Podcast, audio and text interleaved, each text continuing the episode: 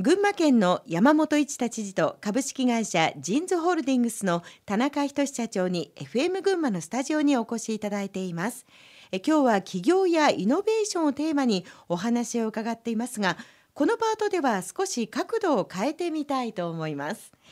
山本知事は群馬のブランド力の強化を訴えています。また田中社長は企業の支援のほかにも前橋中心街のまちづくりにも関わっていて以前お話をした時にイケてる前橋イケてる群馬になるといいとおっしゃったのを、私、記憶しております、そんなお二人に群馬のブランド力やまちづくりについて熱い思いをぶつけていただきたいと思います。はい、えー、山本知事群馬のブランド力、うん、まあ、ブランド化を考えた時に何が強みだと思いますか？まあ普通の答えをすると東京から、うん、えー、1時間以内で来れるこの場所にこれだけのその大自然があって、はい、東京よりも広い家に住める。しかもその美味しいものも食べられるえー、加えて温泉もある、うん、幸か不幸か全国で1番か2番目にその物価が安い。だからその何て言うんでしょうかバランスのある住環境があると、はい、あのいう話なんでしょうけどもあのクリエイティブな人たちが行ってみようと。思う群馬県にするっていうことがですね、はい、あの最大のテーマだと思います。でちょっとクリエイティブが離れて言うと、はい、あのブランド化っていうことの一つの大きな視点はですね、防災減災に強い群馬県。うんで群馬県ってほらなんとなく県民がね「群馬あれなんべ災害少ねえからいいやな」とか言うわけ だけどこういうエピソードベースとかみんなが感じてるっていうだけじゃなくてデータサイエンス大事だから調べてみたんですけど、確かに少ないですよ。例えばね震度12以上の地震ということになると意外と多くて全国で8番9番なんだけど震度4以上の地震ということになると関東では圧倒的に少ないです。全国でも8番目ぐらい。水害による死者、過去20年振り返ってみると、まあ、この間ちょっとね残念ながらあの本当に4人の方が亡くなられて残念だったし改めてお悔やみを申し上げたいと思うんですけどもでもこの前まで2人で全国最小3つぐらいの県に入ってるんですね。全国最小。地盤もすごくいいって言われてて、まあ、ある統計によると全国3番目。で森林の面積が大きくて、えー、水資源が豊富で水力発電にものすごく可能性があり日照時間が全国で4番目でしょ、はい、長さが。だから太陽光も可能性がある。ねうん、ということはもしこれ自立分散型のエネルギー構造を作れるとね停電にも強いんですよ。だからそういう意味で言うと群馬県はデータからとっても災害に強い。防災減災レジリエンスナンバーワンっていうブランドを確立できるとそれが実は企業誘致とか移住人口関係人口の増加につながるというふうに思います。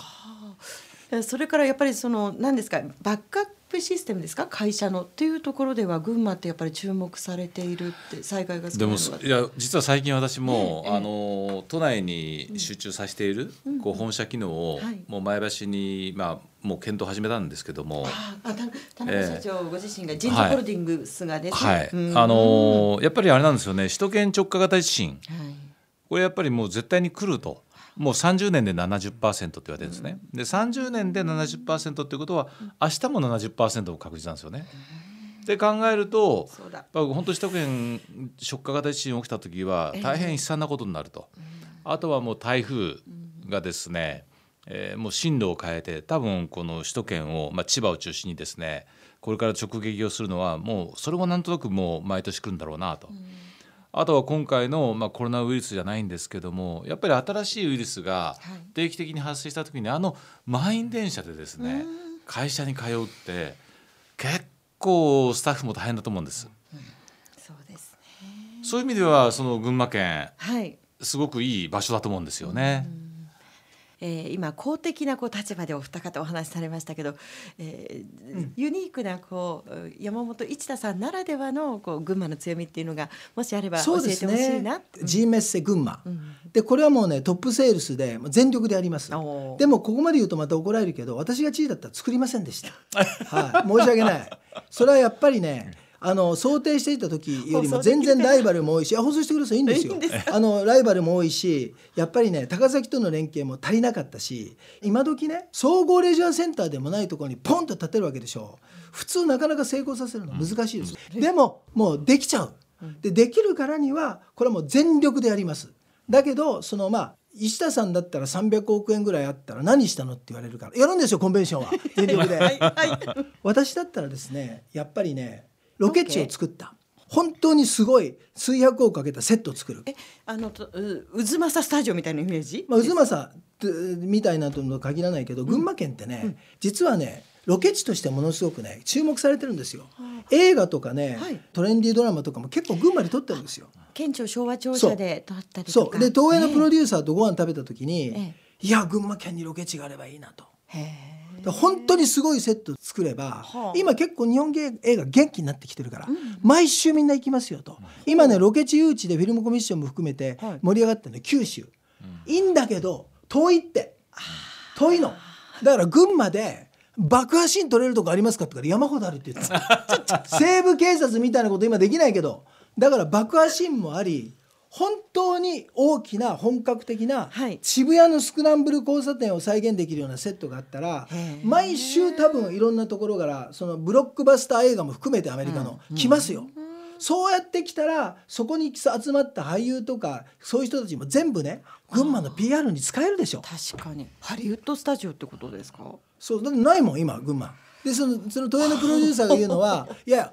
時代劇のスタジオは結構あるっていうかね。だ時代劇なんか分かんないじゃない。仁さんと私が見てこの着物違うなとか分かんないでしょ。今一番足りないのはね三丁目の夕日じゃないけど昭和初期とかそこら辺の時代のスタジオなんですよ。で NHK が持ってるんだけど当然 NHK のドラマ優先でしょ。こういうのちゃんと作ったら山ほど行くって。ユニークな目線っていうんだったらロケ誘致。映画とかドラマを撮る聖地にしたいですね。ドラマ映画を撮る聖地。いやでもそういうことだと思うんですよ。でさっき「イケてる群馬イケてる前橋」って話したじゃないですか。あのやっぱり今まで群馬も前橋もかっこよくないんですよ。これねあの前の片山、え地方創生大臣に見せてもらったんですけども、前橋市18歳から22歳の若い女性流出率中核都市ナンバーワンでその人たちはなんで前橋から出てくるのっていうとダサい汚い怖い。なんです。でこういう状況をやっぱり変えなきゃいけないですよね。で、まあ、前橋私は今前橋の町やってるのはもともと群馬イノベーションアワードっていうことで群馬県だったんですけど町、づくりってなると町づくりを群馬全体できないじゃないですか。それで町づくりは前橋に絞ったんです。でそれももう一つ理由あって群馬県のイメージが低いのは前橋のこの衰退した状況がかなり効いてるんですよ。前橋が要因になってるんではないかと。やっぱりどこの国も都市もその中心が現金じゃなければダメなんですよ。でもその前橋がずっとこう衰退してるのでまずここをしっかり立ち上げることによって、まあ、前橋もそうなんですけど群馬県全体のイメージも変わるんだろうなと、やっぱり前橋がかっこよくならないとダメなんですよね。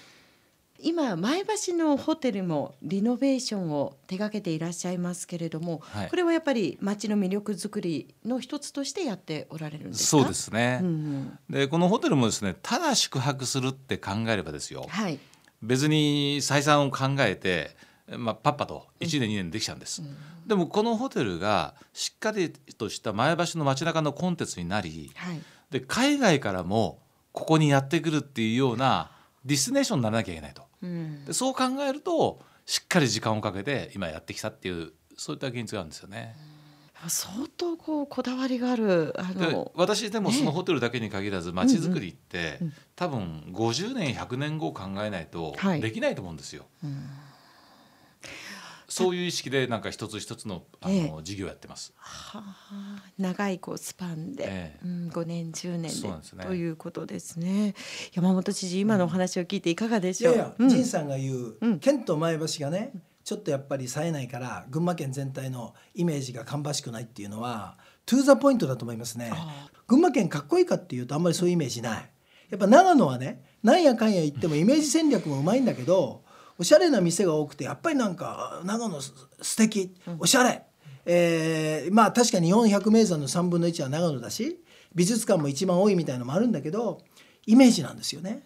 あの三浦瑠麗さんがこの間わざわざ来てくれて、はい、その中で最後におっしゃったの。はこれ言っても怒らないと思うけど「八下さん群馬県はねやっぱりちょっと長野に比べるとねあんまおしゃれじゃない」と。オラオラ系の店が多いとか言っちゃった。オラオラ系のね B 級グルメ B 級グルメいいとこあんだけどこれ B 級グルメはグルメとして大切にしてもいいんだけどオラオラ系の店が多いオラオラ系、そうじゃなくて女性がイニシアティブを取って決めるような店を増やしてくれって、うん、で瑠璃ちゃんに「いやだって瑠璃さんは軽井沢に結構行ってるから軽井沢のイメージが強いんじゃないの?」と、ええ、そんな松本にいっぱいおしゃれな店ないですよ」って。言って「いやいや群馬よりおしゃれだ」っていうかちょっと研究したいと思いますが。だけど前橋がはい、例えばあの仁さんがいろいろ努力をしてくれてね、はい、ちょっとおしゃれなアーケードの一部だけど、ができたり例えば今度ねホテルすごい注目してるんで一つでもいいのよ、象徴的なこういう建物があるなとかあこういうデザインがあってデザインでやろうとしてるんだなとか、うん、そういうイメージがやっぱり大事なんでまず前橋にかっこよくなってもらう。で高崎は結構元気ですからね。うん市長もなかなかあの辣腕の方だしあの、まあ、前橋市長も頑張ってるけどだからやっぱり前橋に元気になってもらうっていうのは群馬県にとっても大事なんです。それではここで一曲お届けしたいと思います。田中社長のリクエスト曲です。これはやっぱり今イケてるアーティストということでしょうか、まああのー、やっぱり音楽もですね、うん、あ時代とともに変わるんだなっていうことをなんかこう認識させられた、うん、なんか曲ですよね。曲でその米津さんが、はい、やっぱり自分たちの常識ではないこう音の動きをするんですよ。ではお届けしましょう。米津玄師でレモン。